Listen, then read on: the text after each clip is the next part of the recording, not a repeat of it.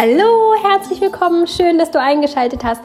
Ich freue mich, dass du dabei bist. Heute mit einer Podcast-Episode zum Thema Minimalismus. Mal wieder. Eine überraschende, äh, ein überraschendes Thema für die heutige Episode. Wie ich finde, vielleicht überrascht es dich auch, extrem Minimalismus. Das ist nichts, das zu mir passt und auch sicherlich nichts, dass du, wenn du mir schon länger zuhörst, und das ist der Großteil meiner Hörer, sind tatsächlich wiederkehrende Stammhörer, ähm, Stammtäter sozusagen, ähm, ja, wirst du festgestellt haben, dass das ein für mich sehr untypisches äh, Thema ist, ein sehr untypischer, eine sehr untypische Bezeichnung. Mhm. Hätte man von mir nicht erwartet, für alle Neuen unter euch, ähm, ich halte nichts von Extremminimalismus, ich halte nichts von äh, Minimalismus als eine Art Sportart oder Challenge, äh, wo es darum geht, einfach möglichst noch weniger, noch weniger, noch weniger zu haben. Es geht mir nicht darum, ähm, eine Lehre in meinem Leben mit der Sportart oder mit der Challenge Minimalismus zu füllen. Es soll ähm, ja keine fixe Idee sein und werden, sondern es geht mir darum, dass man tatsächlich nur so viel hat, wie man braucht, um sich wohlzufühlen. Und dass man die Dinge, die weg müssen, damit man sich wohlfühlt, auch weg können.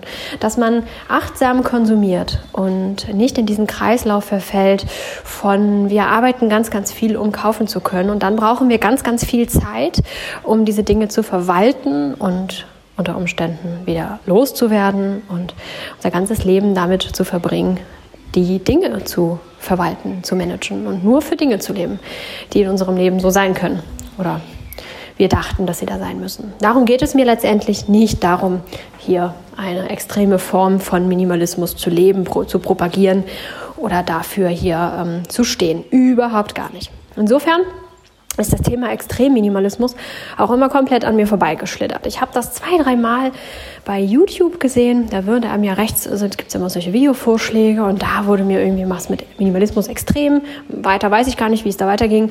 Und Extremminimalismus angezeigt. Und ähm, das habe ich dann einfach mit einem Augenwischen abgetan, habe mich überhaupt nicht damit beschäftigt mich auch gar nicht damit auseinandergesetzt, weil einfach das Wort extrem eben schon aussagt für mich, dass man damit im Regelfall über seine Bedürfnisse und sein Gefühl hinausgeht, aus irgendeinem Antrieb heraus, der nicht dem eigenen Gefühl entspricht oder entspringt auch. Darum war das für mich nichts, habe ich mich nie mit beschäftigt. Kürzlich sagte eine Freundin zu mir, ähm, dann bist du ja jetzt eine Extremminimalistin. Und ich musste schmunzeln, denn irgendwie hat sie recht. Die Definition, was ist Extremminimalismus, ist natürlich wieder sehr schwierig. Wer macht diese Definition? Ähm, es gibt keine Definition so wirklich und Menschen machen eine Definition draus. Und auch da bin ich ja nicht so ein Fan von, wie du weißt. Ähm, das gleiche auch mit dem normalen, einfachen Minimalismus. Wer definiert das? Da gibt es dann Menschen, die der Meinung sind, das äh, für sich definiert zu haben und das allgemeingültig in die Welt hinauszuschreien und hm, damit anderen Menschen absprechen, minimalistisch zu sein weil es nicht ihrer Definition entspricht. Und das ist genau wieder dieses, dieser Sport dahinter, dieser Ehrgeiz, dieser Anspruch, dass man ähm, ja, das äh, noch besser betreiben muss und noch weniger Dinge haben muss, damit man in die Sparte Minimalist oder Minimalismus sich einkategorisieren darf. Das ist genau nicht das, was ich möchte. Und mit dem Extremminimalismus ist es im Prinzip nicht anders. Also die Definition ist sehr schwierig. Ich möchte mich damit hier gar nicht so großartig aufhalten. Ähm, möchte nur nochmal darauf hinweisen, dass diese Definitionen eben nicht allgemeingültig sind, sondern dass jeder seine Definition selbst für sich erstellen darf und dass man sich nicht schlecht fühlen muss, wenn man vielleicht nicht der allgemein herrschenden Definition entspricht oder ähm, sich da vielleicht auch nicht zu Hause fühlt. Also entspannt euch und äh, geht euren eigenen Weg, lasst euch davon nicht ähm, beirren. Also, wie kam ich jetzt dazu, irgendwie Richtung Extremminimalismus zu rutschen. Obwohl ich das eben eigentlich ablehne. Das war eigentlich ganz einfach und jetzt im Nachhinein betrachtet auch abzusehen. Auch wenn ich das selber so gar nicht sehen mochte und konnte. Mm. Aber auch mein Umfeld das tatsächlich nicht gesehen hat. Also mein Umfeld ist einigermaßen ähm, ja, äh, erschrocken, aber gar nicht so negativ, wie das jetzt vielleicht klingt, sondern eher so, huch, echt? Oh, krass, ja, cool. So irgendwie. Aber auch da hätte es keiner kommen sehen. Im Nachhinein kann ich sagen, es war abzusehen. Denn ähm, ich würde das ja nicht praktizieren, wenn es mir nicht entsprechen würde. Ne? Das würde meiner eigenen Definition und meiner eigenen, ähm, äh, meinem eigenen Empfinden halt nach dann auch nicht passen. Und insofern, eigentlich war ich das schon immer. Eigentlich war ich das schon lange, bevor ich das jetzt hier praktiziert habe. Wie ist es nun dazu gekommen? Das war eigentlich ähm, ganz einfach. Und zwar ähm, habe ich ja schon vor einiger Zeit hier erzählt, dass ich ähm, auf einer Matratze auf dem Boden schlafe und kein Bett mehr habe. Wir hatten früher mal ein Bett und beziehungsweise ganz früher haben wir auf, der, auf dem Boden geschlafen mit der Matratze und waren total glücklich und zufrieden. Und dann haben alle möglichen Freunde, Verwandte und Bekannte und auch Menschen, die nur mal so in die Wohnung kommen, weil sie irgendwas reparieren wollten oder sonst was machen, haben dann halt sich immer dazu geäußert und ähm, das ging dann so weit, dass dann irgendwann es hieß, ja, wir können ja mal sammeln und wir können euch ein Bett schenken. Wir haben auch noch ein Bett stehen und ich kenne jemanden, der möchte eins loswerden. Und wenn ihr kein Geld habt, um euch ein Bett zu kaufen. So, daran lag es überhaupt nicht. Wir waren einfach glücklich auf dem Boden, haben dann angefangen, uns anzupassen. Auch das habt ihr hier wahrscheinlich schon mal gehört ähm, von der Anpassungszeit, in der wir versucht haben, normaler zu sein und ähm, ja, zum einen versucht haben, uns anzupassen und gescheitert sind und zum anderen aber auch ähm, es ausprobiert haben und uns und dem Normalsein eine Chance gegeben haben. Das finde ich ja auch ganz wichtig, dass man ähm, ja, über seinen Schatten springt und einfach mal Neues probiert. Es hätte ja auch gut sein können. War es aber nun mal für uns nicht. So schlafen wir halt jetzt schon seit längerer Zeit wieder auf dem Boden und sind total glücklich damit und haben auch nicht vor, das wieder zu ändern. Nun ähm, sind also dann schon mal Schlafzimmermöbel weggefallen. Einen Kleiderschrank haben wir schon ganz, ganz lange nicht mehr, weil wir ähm, ja, weil ich, also wir sind nicht so, wir sind nicht so die Fans von hohen Möbeln. Kleiderschränke sind ja im Regelfall doch halt schon höhere Möbelstücke. Entweder höher oder ganz hoch, aber auf jeden Fall irgendwie höher.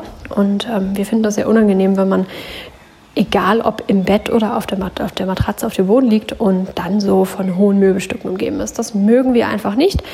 Mm, auch nicht, wenn man irgendwie auf dem Sofa oder sonst wo sitzt und dann hohe Schränke um einen herum oder vor einem sind. Das ist einfach nicht unseres. Das mochten wir noch nie. Es fühlt sich einfach nicht gut an. Hat nichts mit optisch hübsch oder nicht hübsch zu tun. Fühlt sich einfach nicht gut an für uns. Insofern ähm, war das schon mal ein Kriterium gegen einen Kleiderschrank. Und dann haben wir das wunderbare Plus-Kriterium, also ein Pro-Kriterium, kein Negativ. Kontra-Kriterium, sondern ein pro-positives Kriterium. Ähm, für eine Kommode. Denn wenn man Kleidungsstücke faltet und hochkant legt, dann ähm, sieht man auf einen Blick, was man da so hat. Und ähm, das sorgt tatsächlich dafür, dass man morgens, wenn man die Schublade aufmacht, einfach ganz frei entscheiden kann, was möchte ich heute anziehen, weil man alles, was man hat, auf einen Blick sieht. Und ähm, nicht so wie beispielsweise T-Shirts in einem Kleiderschrank in einem Regalfach liegen. Ähm, man halt ähm, die oberen zwei, drei hat und alles untere muss erstmal mühsam rausgekramt werden. Und dann nimmt man da eins raus und dann verknusseln sich die Sachen da drunter und das ist irgendwie immer alles, hm, wenn man was gewaschen hat, kommen die neu, also die frisch gewaschenen eigentlich auch immer einfach oben drauf. Man fängt nicht an, das dann irgendwo nach unten zu packen. Ähm, ja, das äh, ist etwas, das Herr Bevolea festgestellt hat. Der meinte, ähm, er würde jetzt morgens tatsächlich entscheiden, worauf er Lust hat anzuziehen und nicht das, was gerade oben drauf liegt oder was irgendwie praktisch ist. Das ähm, fand ich sehr schön, dass er das auch so festgestellt hat und ich habe das tatsächlich auch genießen mögen. Schublade auf, all meine Kleidungsstücke waren da gefaltet. Ich konnte alles überblicken und konnte ganz frei wählen, worauf ich Lust hatte. Das habe ich auch sehr gefeiert und sehr ähm, gerne gemacht. Hatte dann aber ähm, vor einiger Zeit Lust darauf, meine Kleidungsstücke aufzuhängen. Und zwar eigentlich alle. Ich habe ja nicht so viel Kleidung oder wir haben beide ja nicht so viel Kleidung. Insofern geht das ganz gut. Und wir haben eigentlich nur Lieblingsstücke. Eigentlich heißt, dass es natürlich immer so ist, dass ein Lieblingsstück irgendwann mal nicht mehr so ganz das Lieblingsstück ist und dann noch so ein halbes Lieblingsstück ist und man erstmal guckt, hm, vielleicht mag ich es ja demnächst wieder oder auch eben nicht. Ähm, insofern kann ich nicht sagen, dass jedes Stück, das bei mir hängt, gerade ein hundertprozentiges Lieblingsstück ist. Aber alles, was ich habe, liebe ich und trage ich sehr gerne. Also irgendwie schon Lieblingsstücke. Und es ist doch eigentlich super schade, wenn diese dann in einer Schublade so versteckt sind. Und eigentlich hm, geht es in meinem Minimalismus ja auch darum, dass man sich mit Dingen umgibt, die einen fröhlich machen, die einem ein gutes Gefühl schenken. Und wenn ich Kleidungsstücke habe, die mich fröhlich machen und die mir ein gutes Gefühl machen, dann ist es doch schön, wenn sie das tun, wenn ich sie trage. Aber eigentlich dürfen sie das doch auch die übrige Zeit, wenn ich an ihnen vorbeigehe beispielsweise. Also habe ich überlegt, wäre es doch mal ein, ein etwas Nettes, um es auszuprobieren, die Kleidungsstücke aufzuhängen. Einen offenen Kleiderschrank sozusagen. Ähm, ja, und schauen, ob ich das nett finde, ob ich das gut finde und mag oder ob mir das auf Dauer vielleicht auch zu unruhig ist. Weil dieses schlichte, geschlossene ähm, Feeling einer Kommode ja doch nochmal wieder was ganz anderes ist.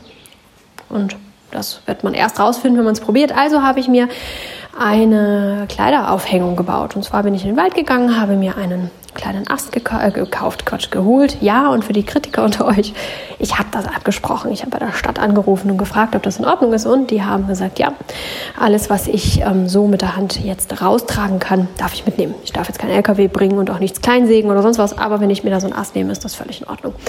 Das habe ich auch gemacht. Und ähm, den habe ich dann einfach mit zwei Bändern rechts und links an die Decke gehangen und da dann meine Kleidungsstücke aufgehängt. Oder unsere Kleidungsstücke, die von Herrn Bevolet auch gleich mit. Und darunter habe ich mir zwei Kästen gebaut aus ähm, Resthölzern, die äh, auf einer Baustelle übrig geblieben sind, die keiner mehr wollte. Das ist dann so ein Abfallholz irgendwie. Das wird dann von denen direkt noch entsorgt. Die müssen für die Entsorgung noch zahlen.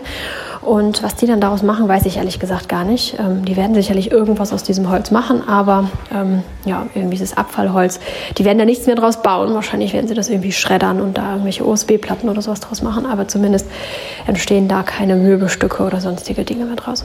Und da habe ich mir acht ähm, Hölzer genommen, habe die dann äh, zu zwei Kästen zusammengeschraubt, also vier äh, Hölzer zu einem Kasten, zu einem quadratischen, mehr oder minder quadratischen Kasten, weiß angemalt und habe das unter, die, ähm, unter meine Kleideraufhängung gestellt. Da sind jetzt so Wollpullis und so weiter von mir drin. Solche dicken Wollsachen für den Winter und eine Wollstrickjacke. Die sind ja immer sehr voluminös zum einen und zum anderen, wenn man die aufhängt, kennt ihr das, dann hängt sich das so durch, dann hat man oben nur noch so die Maschen und unten hängt dann der Rest der, äh, des Pullis oder der Strickjacke. Ist irgendwie nicht so schön.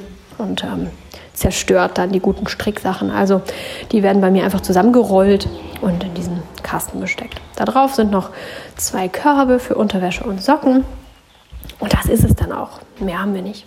Und das war der Moment, in dem ich festgestellt habe, warum um Himmels Willen haben wir eigentlich Kommoden? Nun hatten wir auch noch die ein oder andere Kommode und ein Regal ähm, übrig von der Zeit, als wir hier mit mehreren Menschen waren. Hm, da waren die Zimmer halt auch so eingerichtet, dass es zueinander passte. Also das eine Zimmer hatte helle Möbel und ähm, das andere hatte hm, etwas dunklere Holz, äh, naturbelassene Möbel. Und so passte das dann auch zueinander und war auch alles ganz hübsch und ganz nett. Aber wir nutzen diese Möbel tatsächlich nicht. Und ähm, wir haben dann immer mal versucht, das irgendwie zu optimieren, diese Möbel zu nutzen, das mal umzustellen, umzuschieben, in ein anderes Zimmer zu bringen oder sonst irgendwas damit zu machen. Aber es war immer nur so eine Notlösung. Es war immer sowas, wo man gesagt hat, ja, okay, ist jetzt ein bisschen besser als vorher vielleicht. Äh, können ja mal gucken, ob wir das benutzen, können ja mal gucken, ob das gut ist. Aber wirklich gut war es eigentlich nicht. Und da ist mir so aufgegangen, ähm, dass ich spätestens mit dieser Kleideraufbewahrung festgestellt habe, dass wir diese Möbel alle einfach gar nicht brauchen und auch eigentlich streng genommen gar nicht wollen, weil sie gar nicht unserem Empfinden ähm, entsprechen von Größe oder auch Farbe oder Form oder Machart. Nun versuche ich ja auch relativ ökologisch durchs Leben zu gehen und halte es für nicht so sinnvoll, Möbel wegzuwerfen und wegzutun, wenn man einfach sagt, oh, die Machart gefällt mir nicht mehr so ganz. Ähm, ist jetzt für den ökologischen Fußabdruck nicht so ganz ideal. Aber es ist durchaus in Ordnung zu sagen, ähm, ich gebe diese Möbel weg an andere Menschen, die diese noch gebrauchen können und habe einfach keine Möbel, wenn ich sie dann eben nicht brauche. Und so bin ich mal durchgegangen und habe festgestellt, dass ähm, ja, ich tatsächlich eigentlich gar nichts brauche. Was jetzt übrig geblieben ist, ist ein Sofa und dass wir gerade noch mal testen, ob wir es benutzen. Auch da hatten wir früher einfach nur einen Teppich auf dem Boden mit Sitzkissen und so einem Bananenstaudenhocker in der Mitte und waren da total glücklich mit und ähm, haben auch da dann versucht, uns anzupassen, auch als wir hier ein volles Haus hatten mit ähm, mehreren Menschen, die hier gelebt haben haben wir auch letztendlich für diese Menschen, damit sie in einem halbwegs normalen ähm, Haushalt leben, ähm, beschlossen hat, ein Sofa anzuschaffen, weil wir das äh, diesen Menschen nicht vorenthalten wollten. Denn wir können nicht von jedem, der hier einzieht, ähm, äh, erwarten, dass, das, äh, dass sie auch den minimalistischen Lebensstil toll finden. Unter anderem wohnte hier mal ein Au-pair und oder zwei, drei sogar insgesamt letztendlich. Aber ähm, für das erste Au-pair haben wir auch gesagt, hm, wir können von ihr nicht erwarten, dass sie sich ähm, so minimalistisch äh, auf den Boden setzt, wie wir das gerne mögen. Und ähm, Genau, und denen, da geht es ja auch darum, dass sie so ein bisschen das Leben hier kennenlernen. Und dann haben wir uns halt so ein kleines bisschen angepasst. Nicht so richtig, wir haben keine Schrankwand und auch keinen großen Wohnzimmertisch angeschafft. Aber naja, ein Sofa ist es dann doch geworden und das war auch gut. Ähm, die anderen Familienmitglieder haben da auch gerne drauf gesessen. Aber seit wir hier wieder alleine sind, ist das Sofa auch weitestgehend ungenutzt. Und ähm, ja, wir wollten dem jetzt auf jeden Fall noch eine Chance geben. Mal schauen, wir haben es ein bisschen anders hingestellt und schauen mal, ob wir es nutzen. Und wenn nicht, dann darf das in jedem Fall auch gehen. Dann haben wir noch einen Esstisch, der ähm, weitergegeben werden soll. Der war uns einfach viel zu schade, um ihn auf die Straße zu stellen in den Regen. Zu dem Zeitpunkt hat es hier äh, furchterlich geregnet, ähm, langanhaltend, als der Sperrmüll kam, ähm, dass wir gesagt haben, nee, also den möchten wir gerne noch irgendwie weitergeben. Ähm, dafür ist der einfach noch zu gut und zu neu und so ein Ökoholz und hm, das fanden wir nicht richtig. Das gleiche mit dem Schreibtisch, ähm, gleiches Kriterium. Die haben wir eingestellt ähm, bei eBay Kleinanzeigen und ähm, warten darauf, dass sich da ein neuer Abnehmer findet. Und so wie sich da jemand findet, sind diese Möbelstücke in jedem Fall auch weg. Ja, und das war es dann tatsächlich auch an Möbelstücken. Und irgendwie ist das schon Extremminimalismus. Irgendwie. Denn leere Zimmer, wirklich leere Zimmer, ist nicht unbedingt das, was ähm, normal ist. Auch nicht unter Minimalisten. Und das ist mir auch sehr wohl bewusst. Und mir geht es nicht darum, einen Sport draus zu machen oder mh, hm, noch minimalistischer zu sein, sondern ich empfinde die Freiheit, die sich mir bietet durch das Nicht-Besitzen der Möbel, empfinde ich als bereichernd. Für mich ist das eine große Quelle an Kreativität, an Freiraum, gefühlter Freizeit, was gar nicht so viel Sinn macht, denn die leeren, das leere Bücherregal, das da stand, das hat mich natürlich nicht wirklich Zeit gekostet. Ich habe es ja nur wieder mal abgewischt, ja, aber ansonsten habe ich mit dem ja nichts weiter angestellt. Dennoch empfinde ich es auch als Freizeit, die ich habe. Ich habe ähm, einen viel freieren Blick, habe das Gefühl, sehr viel klarer zu sehen, sehr viel klarer zu sein, sehr viel klarer mit mir sein zu können, in mir sein zu können. Ich empfinde sehr viel Frieden in mir, wenn ich in meine leeren, leeren Räume oder leereren Räume komme. Äh, ganz leer sind sie ja teilweise noch nicht. Ähm, beispielsweise habe ich so einen kleineren viereckigen Tisch ähm, als meinen Arbeitsplatz auserkoren, anstelle des Schreibtisches, den ich früher genutzt habe. Und ähm, an dem sitze ich mit einem Stuhl natürlich auch. Und ähm, der steht da schon in dem Zimmer. Aber ansonsten ist in dem Zimmer nichts. Und das ist für mich Freiheit. Ich sitze da unglaublich gerne, genieße die Freiheit, habe mir eine Pflanze hineingestellt, die ich so viel mehr wahrnehme, als ich sie früher wahrgenommen habe. Ähm, egal in welchem Zimmer diese Pflanze stand, da hat sie alles Mögliche schon durchprobiert. Ähm, sie kam nirgendwo so richtig zur Geltung. Obwohl unsere Zimmer eben auch gar nicht voll waren vorher. Es war auch vorher immer schon, dass es hieß, oh, ist ja leer bei euch. ähm, und trotzdem, wenn man diese Möbelstücke nicht braucht und nicht nutzt, war es einfach zu voll. Es war genau das, was ich immer erzähle und was ich euch immer versuche nahezubringen. Genau das habe ich in dem Moment selber nicht gelebt, nämlich die Möbelstücke, die ich nicht brauchte, einfach auszurangieren. Genau das ist es auch. Wir reden von Tassen, Tellern, Kleidungsstücken, Büchern und ähnlichem und sagen immer, was man nicht braucht, kann weg. Aber Möbelstücke, einfach zu sagen, die gehen mal alle weg, das ist schon recht schwierig. Einzelne Möbelstücke auszurangieren, sagen, ah, das Regal brauche ich nicht mehr, das mag ich nicht mehr, das fällt uns meist noch recht leicht. Aber wirklich zu sagen, nahezu alle oder sogar alle Möbelstücke können raus, fühlt sich für uns ganz furchtbar an. Ich selber habe das jetzt nicht so empfunden. Ich fand das schön, ich habe mich auf den Sperrmülltermin gefreut, haben die Sachen alle rausgestellt und ähm, es sind auch alle Sachen abgeholt worden, also vor dem Sperrmüll. Das ist immer so eine kleine Tauschbörse hier vor der Tür. Oder überhaupt, wenn hier irgendwo Sperrmüll ist, dann ist das immer so ein reges Bringen und äh, Holen und so weiter. Und da freue ich mich immer sehr, wenn die Sachen dann eben noch einen Abnehmer finden. Die, die nicht schon vorher eben über Kleinanzeigen weggegangen sind. Und ähm, ja, ich habe mich da einfach drauf gefreut. Aber ähm, ich habe natürlich Reaktionen von meinem direkten Umfeld mitbekommen, die das ähm, ja, bemerkt haben oder die von meinen Plänen dann auch mitbekommen haben. Ähm, unsere Eltern beispielsweise, ähm, meine, meine, Mutter und auch die, meine Schwiegereltern, die auch sehr verschieden sind und da auch sehr unterschiedlich mit umgegangen sind. Aber da habe ich auch Reaktionen erlebt, ähm, einfach blankes Entsetzen, Panik, ähm, assoziiert mit Verarmung und ähm, äh, ja, fast schon sowas wie äh, Tod. Ne? So, so, so war das für die Menschen. So, man gibt alles weg und man ist dann gar nicht mehr. Also als wenn man ohne seine, ohne die Dinge um sich herum und ohne die Möbelstücke nichts wäre als wenn man da nicht existieren würde. Solche, solche Assoziationen wurden uns entgegengebracht. Das fand ich sehr spannend auch. Ähm, tatsächlich ist das auch von einer Person gekommen, die sehr, äh, sehr, sehr sammlungswütig ist, um es so auszudrücken, die einen starken Hang hat, ähm, sich zuzumüllen, um es so mal so salopp zu sagen ähm, genau da kamen wirklich diese extremen Ängste und assoziiert mit Tod und nun ist alles vorbei. Ähm, das fand ich schon sehr interessant, wie die Reaktionen darauf auch wirklich waren. Und da kann man dann auch selber nochmal feststellen, ähm, wie schwer behaftet das Thema doch wirklich ist, mit weniger Möbelstücken zu leben, als der Standard es tut. Und dass es dann nicht darum geht, brauchst du das oder wollt ihr das wirklich nicht mehr haben, sondern einfach besitzen, haben, festhalten, um nicht selbst nichts mehr zu sein. Für mich stellt sich das wirklich ganz umgekehrt, genau entgegengesetzt dar. Ich habe das Gefühl, ich bin jetzt so viel mehr. Also nicht, ich bin jetzt viel mehr im Sinne von, ich bin ein tollerer Mensch und ich bin wertvoller und ich äh, bin besser als andere oder so. Nein, ich bin einfach nur mehr da. Ich bin, ich bin mehr in diesem Leben. Ich bin einfach mehr ich. Ich bin mehr. Und das ist ja das, was wir früher auch schon immer hier besprochen haben, wenn es eben um Kleinteile ging, nicht Möbelstücke oder auch um Aktivitäten, um Apps und Dateien, aber auch um ja, Gewohnheiten und alles, was in unserem Leben so ist.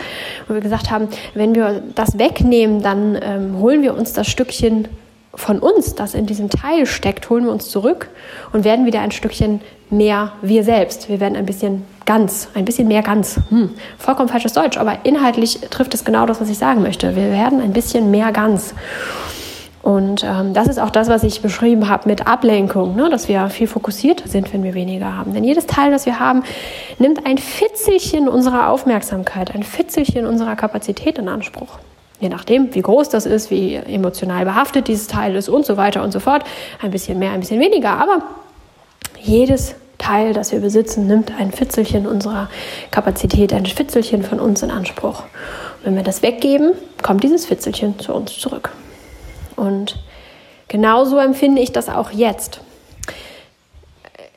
Mit so wenig Möbelstücken zu leben. Und wie gesagt, ich vermisse sie ja überhaupt gar nicht. Ja nicht, dass ich sage, ah ja, gut, ach, jetzt haben wir keinen Kleiderschrank mehr und jetzt äh, müssen wir irgendwie so auskommen, damit ich minimalistisch sein kann. Nee, nee, überhaupt gar nicht. Also es sind wirklich einfach nur Möbelstücke gewesen, die über sind, die einfach nicht mehr ähm, gebraucht wurden, die dann eben auch weg konnten. In dem Moment, wo es hier freier ist, wo die Zimmer eben nahezu leer sind, fühlt es sich an, als wenn ich da sein darf und ich sein kann. Ich habe Raum, mich zu entfalten. Und nicht ich und die Sachen um mich herum, sondern ich. Diese Pflanze, die kann sich viel besser entfalten, die kommt zur Geltung, sie blüht tatsächlich seitdem auch deutlich besser. Und obwohl sie jetzt vorher nicht an Platzmangel gelitten hat, denn da war drumherum auch überhaupt gar nichts, sie stand da auch relativ frei, aber dennoch habe ich das Gefühl, dass auch die Pflanze sich ausbreitet und weiß, ja, hier ist jetzt deutlich mehr Freiraum. Schwierig das zu beschreiben, das sind so Gefühle, die... Ähm, die man nicht vermitteln kann, wenn man sie nicht selbst gespürt hat. Aber ich versuche es trotzdem, um euch ein bisschen daran zu erinnern, wenn ihr auf dem minimalistischen Weg seid, habt ihr sicherlich schon das ein oder andere aussortiert und habt diese Freiheit ein Fitzelchen gespürt. Vielleicht sogar ganz deutlich, vielleicht wisst ihr ganz genau, was ich beschreibe. Vielleicht aber auch nur so ein Hauch von. Und ähm, ja, ich möchte euch daran erinnern, dass das Gefühl immer da sein kann und wir uns immer auch erlauben dürfen, diese Schritte zu gehen. Und möchte euch Mut machen, auch Schritte zu gehen, die von der Gesellschaft nicht so anerkannt sind. Und zu eurem Gefühl zu stehen. Egal, ob es sich dann Extremminimalismus nennt oder Minimalismus oder auch gar nicht irgendwas davon. Ob ihr das so kategorisiert oder nicht. Ob jemand anders sagt, ja, ja, also das müsstest du noch machen, dann bist du vielleicht Minimalist oder so etwas. Mach dich frei davon. Höre wieder auf dein Gefühl es passiert so schnell, denn diese Falle bin ich ja selber eben ein Stück weit auch getappt mit den Möbelstücken, die hier übrig waren. Es passiert so schnell, dass wir Scheuklappen aufhaben und einfach gar nicht auf die Idee kommen, dass wir uns von diesen Dingen äh, befreien dürfen und können, dass das eine Möglichkeit ist. Auf diese Idee bin ich vorher nicht wirklich gekommen. Ich habe das sicherlich Freunden gegenüber immer mal ausgesprochen, habe gesagt, ah ja, wir haben heute hin und her geschoben, aber irgendwie ist das und das über und ich weiß nicht so richtig wohin und eigentlich müsste das weg und so. Aber ich habe diesen Gedanken nicht weitergedacht. Ich habe nicht, äh, bin nicht auf die Idee gekommen, diese Sachen einfach wirklich wegzutun. Da brauchte es dann erst einen Umweg über die Kleiderstange und ähm, ja, letztendlich einen radikalen Befreiungsschlag. Traut euch, traut euch euren eigenen Weg zu gehen, egal wie dieser Weg schimpft. Und auch, und das ist mir ganz wichtig, wenn ihr eigentlich diesen Weg ablehnt. Denn so ist es bei mir auch gewesen. Ich habe Extremminimalismus abgelehnt. Ich habe gesagt, nee, nee, nee, nee, Extremminimalismus ist nichts für mich. Per Definition ist das jetzt schon Extremminimalismus, was wir hier haben und auch demnächst leben werden, wenn jetzt der Tisch noch aus ist und der Schreibtisch noch aus ist und das neue Abnehmer gefunden hat und wir womöglich auch eben das Sofa aussortieren und dann doch wieder auf dem Boden sitzen das ist dann schon Extremminimalismus. Und ich möchte gar nicht extrem sein. Es fühlt sich für mich auch gar nicht extrem an. Für mich ist es meine Art zu leben, mit der ich mich wohlfühle. Punkt. Nur, dass das halt kein, äh, keine Benennung ist. Das ist kein Titel, das ist kein, keine Bezeichnung, die ich verwenden könnte, um anderen Menschen zu erklären, ähm, wie der Lebensstil ist. Das ist auch nichts, ähm, mit dem ich andere Menschen inspirieren könnte, weil das eben so individuell ist. Und das ist aber auch genau wieder das Gute. Wenn du dir deinen eigenen Lebensraum schaffst, dann muss das nicht extrem sein, aber es darf. Und wenn dir das Wort Extremminimalismus Angst macht, was ich sehr gut verstehen kann, dann streich es aus deinem Vokabular und mach was eigenes draus. Es ist so egal, wie die Bezeichnungen sind. Wichtig ist nur, dass du dich wohlfühlst. Und es ist so egal, wie deine eigenen vier Wände aussehen, solange du dich wohlfühlst und solange es ein Kraftplatz für dich ist. Denn das soll es doch sein. Unser Zuhause soll uns Kraft schenken, Freude machen und Wohlbefinden in jeder Lebenslage bescheren. In den schönen Lebenslagen dürfen wir uns noch wohler fühlen noch glücklicher fühlen. Wir dürfen kreativer sein und ähm, mehr Kraft schöpfen, als wir das können, wenn wir in unserem Zuhause nicht wirklich zu Hause sind. In unserem Zuhause zu Hause sein bedeutet auch in uns selbst zu Hause sein, denn ja, die Persönlichkeit, die Seele, die spiegelt sich irgendwie auch ein Stück weit im Zuhause wieder. Ne? Ihr kennt das schon, wenn, wenn wir in uns drinnen ganz aufgewühlt und durcheinander und sind, alles ist irgendwie ganz düster und grau und stürmisch, ähm, dann fangen viele an aufzuräumen oder zu putzen und danach fühlen sie sich besser. Es fühlt sich innen irgendwie besser an, weil sie außen aufgeräumt haben. Ja, so ist das tatsächlich, wie im Innen, so im Außen. Und ähm, warum unterstützen wir das nicht? Warum unterstützen wir unser Inneres nicht über das Außen? Oder auch das Außen über unser Inneres, wie auch immer es dir gerade in diesem Moment am liebsten ist. Trau dich, über den Tellerrand zu schauen und dich frei zu machen von den ganzen Bildern, die wir im Kopf haben, von den Definitionen, von den ähm, ja, von den Beschreibungen anderer Menschen und Beschreibungen eben nicht im liebevollen, im liebevollen Sinne, sondern diese radikalen Äußerungen, Minimalismus darf man nur so und so viel besitzen, Extremminimalismus gilt, wenn man das und das hat und ähm, andere Definitionen, die da so rumherrschen. Es macht so viel mehr mit uns, als wir glauben. Und deswegen ist es mir so wichtig, immer wieder darauf hinzuweisen, dass wir uns ganz aktiv entscheiden müssen, dafür entscheiden müssen, uns davon zu befreien und es nicht zu unserer eigenen Definition werden zu lassen. Eine ganz hilfreiche Übung ist ähm, sich einfach immer wieder vor Augen zu führen, wie würde mein optimales Zuhause aussehen. Ähm, manchmal braucht es dafür auch einen ganz neuen Raum. Das heißt nicht, dass ihr jetzt alle morgen euch eine neue Wohnung suchen müsst, sondern ähm, dass ihr euch einfach hinsetzt und das Gedankenspiel in einem ganz neuen Zuhause ausführt. Also ihr macht die Augen zu und stellt euch eine neue Wohnung vor, ein neues Haus oder wo auch immer ihr wohnt, ein neues Zimmer, ein neues WG-Zimmer, ähm, das einfach ganz leer ist, komplett leer und vielleicht eben auch eine andere ähm, Lage hat, eine andere Form als euer jetziges Zuhause oder jetziges Zimmer hat. Warum ist das so sinnvoll in manchen Situationen? Weil wir da nicht in alte Muster verfallen. Wenn wir in unserem Zuhause schon ein ganzes Weilchen leben, dann sind einige Dinge einfach festgefahren. Der Esstisch steht nun mal da, wo der Esstisch steht. Der kann eigentlich auch gar nicht groß anders irgendwo anders stehen. Das Sofa genau das gleiche. Und die Küchenschränke müssen auch unbedingt da sein, wo sie sind. Und man ähm, fühlt sich da sehr wenig frei, wenn man den Eindruck hat, das muss doch alles sowieso so sein. Was kann ich denn hier groß verändern? Wenn wir uns ganz neue Räumlichkeiten vorstellen, dann sind wir viel, viel, viel freier. Und es fällt uns sehr viel leichter, uns dann zu überlegen, wie müsste es hier aussehen, damit ich mich wirklich wohlfühle. Und damit meine ich jetzt noch viel weniger in erster Linie, ähm, welche Farbe haben die Möbel, ist es eher Glas oder eher Holz, ähm, wie ist die Oberflächenbeschaffenheit, diese Dinge, welche Farben ähm, habe ich vielleicht an den Wänden oder, an den, oder habe ich Gardinen oder auch nicht und wie ist das so? Ähm, das meine ich erst im zweiten Schritt. Im ersten Schritt tatsächlich erstmal, wie viele Möbel brauche ich eigentlich? Wie voll darf dieser Raum sein, damit ich mich darin wirklich wohlfühle? Erstmal nur die plumpe Frage stellen, wie viel darf hier überhaupt drin sein? Nicht darüber nachdenken, was muss ich da alles reinstellen, was muss da alles drin sein, sondern wie viel darf da drin sein, damit ich mich wohlfühle, damit dieses Zuhause genau mir entspricht. Nach meinem jetzigen ähm, Befinden. Das kann in fünf oder zehn Jahren natürlich auch wieder ganz anders sein. Aber in fünf oder zehn Jahren kannst du ja wieder neu entscheiden. Jetzt geht es erstmal ums Hier und Jetzt. Wer weiß, was in fünf oder zehn Jahren ist. Und wenn du diese erste Frage für dich beantwortet hast, wie viel darf da drinnen stehen, dann kannst du anfangen zu überlegen, was möchte ich darin stehen haben und auszuprobieren. Dann hast du da einen Tisch stehen, einen recht großen Esstisch vielleicht und stellst fest, ach, eigentlich ist mir der zu groß, eigentlich ist es eher so eine Belastung. Ein kleinerer Tisch, das wäre doch cool.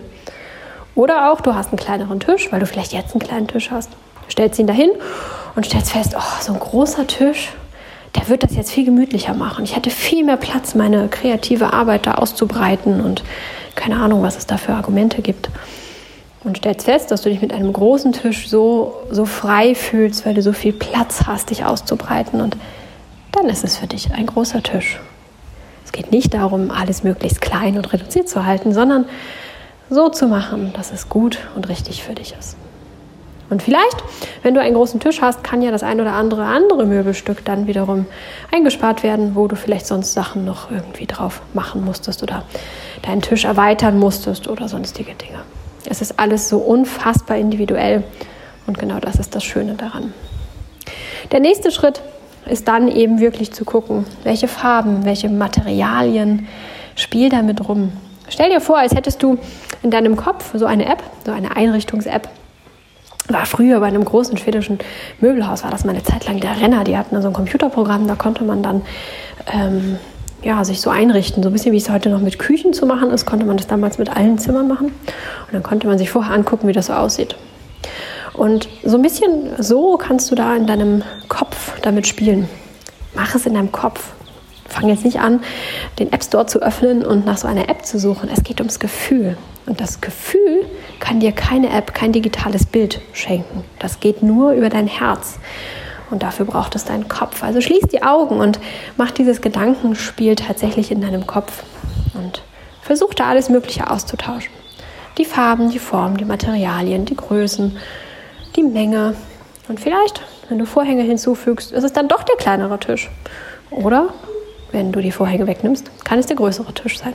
Versuch dich da durchzuspielen und kommen nach und nach, Schritt für Schritt. Das muss nicht alles beim ersten Mal sein, das muss nicht alles sofort passieren. Dafür kannst du dir durchaus Tage, Wochen oder auch Monate Zeit nehmen und es Stück für Stück in deinem Kopf einrichten, zu deinem Wohlfühl zu Hause kommen. Und dann hast du eine Idee davon, was du brauchst. Und dann ist es auch gar nicht mehr so schwer, das durchzusetzen in deinem eigentlichen Leben. Auch wenn du jetzt noch sagst, ach, das geht doch gar nicht. Doch, es gibt eigentlich immer irgendwie einen Weg. Zumindest dem sehr nahe zu kommen. Dafür müssen wir nur erstmal wirklich wissen, was wir wirklich brauchen und wirklich wollen.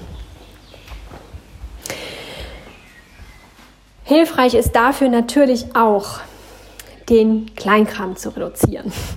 Das heißt, dass es immer sinnvoll ist, durchzuschauen, was brauche ich an Kleinkram eigentlich nicht mehr. Je mehr wir da mit dem Kleinkram klarer werden und klarer sind, erschließen sich uns auch dann die Möglichkeiten. Wenn ich vorher meine Kleidungsstücke nicht schon, ähm, ja, eben schon ewig und immer so reduziert haben würde oder gehalten hätte, sondern da irgendwie sehr viel Zeugs gehabt hätte und äh, tausend Dinge, die ich eigentlich gar nicht haben möchte, dann wäre die Rechnung gar nicht aufgegangen. Denn dann hätte ich das nicht auf eine, weiß ich nicht, eins ein Meter, ein Meter zehn oder was weiß ich, lange Stange die Kleidungsstücke von Herrn Bevo, Lea und mir aufhängen können und hätte der viel mehr Platz gebraucht, hätte womöglich dann doch noch einen Schrank gebraucht ähm, oder, oder, oder, wenn ich 30 Handtücher und äh, sieben Garnituren Bettwäsche hätte, dann bräuchte ich auch noch einen Schrank oder eine Kommode, wo ich eben diese lassen könnte. Das heißt, der erste Schritt ist natürlich auch immer anzugucken, was brauche ich eigentlich wirklich. Um festzustellen, was du in großen Möbeln brauchst, was du an Platz brauchst oder so etwas, ist natürlich wichtig, erstmal den Kleinkram zu sortieren, zu organisieren. Mach dir da auch nicht den Stress, es jetzt sofort perfekt haben zu müssen. Darum geht es ja gar nicht. Ähm, das wird sich immer wieder verändern. Dein Bedürfnis, deine ähm, Notwendigkeiten verändern sich und du kannst dich dann auch anpassen, jeweils auch was Möbelstücke oder größere Veränderungen angeht. Aber so ein, so ein Grundstock ähm, zu schaffen, so eine, eine Grundordnung und eine Grundleerheit ist schon wirklich sehr hilfreich und sehr wichtig auch, um deinen eigentlichen Bedarf überhaupt feststellen zu können. Also trau dich da auf jeden Fall auch ran. Ähm, nicht nur mit dem Gedanken, ah, was kann ich hiervon jetzt loswerden, sondern auch eben mit dem Gedanken, was möchte ich wirklich davon behalten. Ich würde mich freuen, wenn ich dich ein bisschen inspirieren konnte, vielleicht auch mit der Idee, dass Lieblingskleidungsstücke ähm, ja auch Schmuckstücke sein können und einem Freude bereiten, wenn man sie anschaut. Damit möchte ich nicht sagen, Leute, schmeißt alle eure Kleiderschränke raus und hängt eure Klamotten einfach so auf. Das möchte ich damit gar nicht sagen, sondern einfach so ein bisschen die Sensibilität wecken dafür, welche Stücke wirklich unsere Lieblingsstücke sind. Wenn ähm, du ein Stück eigentlich gar nicht so wirklich gerne hast, aber unser Verstand uns einredet, ja, ja, das Ding wollen wir unbedingt behalten, das war teuer, das war ein Geschenk von, das haben wir erst einmal getragen oder gar nicht getragen und unser Verstand uns deswegen einredet, dass es doch ein Lieblingsstück sein müsste, dann ähm, ja, lassen wir uns häufig überzeugen und besitzen die Dinge dann trotzdem. Aber das muss so gar nicht sein. Tatsächlich merkt man das ganz wunderbar, wenn du dieses Ding mal aufhängst, ähm, so dass du sehen kannst und dann dran vorbeigehst. Und dann wirst du schon feststellen, wenn du dran vorbeigehst, ob es dich jedes Mal äh, beglückt und erfreut oder auch nicht. Oder ob du vorbeigehst und denkst, oh, das Ding schon wieder. Oder es vielleicht auch gar nicht bemerkst. Es dir keine Glücksgefühle beschert. Marie Kondo sagt immer, man soll es auf, also in die Hand nehmen, auseinanderfalten, ans Herz nehmen und fühlen und gucken, was es in einem auslöst. Das finde ich ganz wunderbar. Aber bei uns Menschen hier so in unseren Breitengraden erlebe ich es immer wieder, dass ich erzählt bekomme, ich komme gar nicht an mein Gefühl, mein Verstand sprudelt einfach immer. Mein Verstand erzählt so viele Gründe dafür, dagegen, dazwischen, dass ich gar nicht daran komme, ähm, ob dieses Ding Freude sprudeln lässt oder nicht. Und damit kannst du deinen Verstand ein bisschen austricksen. Häng es dir auf und wenn du vorbeigehst und nimmst es wohlwollend zur Kenntnis und denkst, ah, oh, dann ist gut, dann ist cool, dann macht es dir Freude. Wenn du vorbeigehst und es entweder überhaupt nicht äh, ähm, wahrnimmst oder es dich nervt und stört, dann könntest du mal drüber nachdenken, ob das Teil dann vielleicht doch eher nicht Freude sprudeln lässt, sondern Verdruss oder schlechtes Gewissen oder irgendwas anderes Unangenehmes, Negatives, das wir gar nicht haben wollen.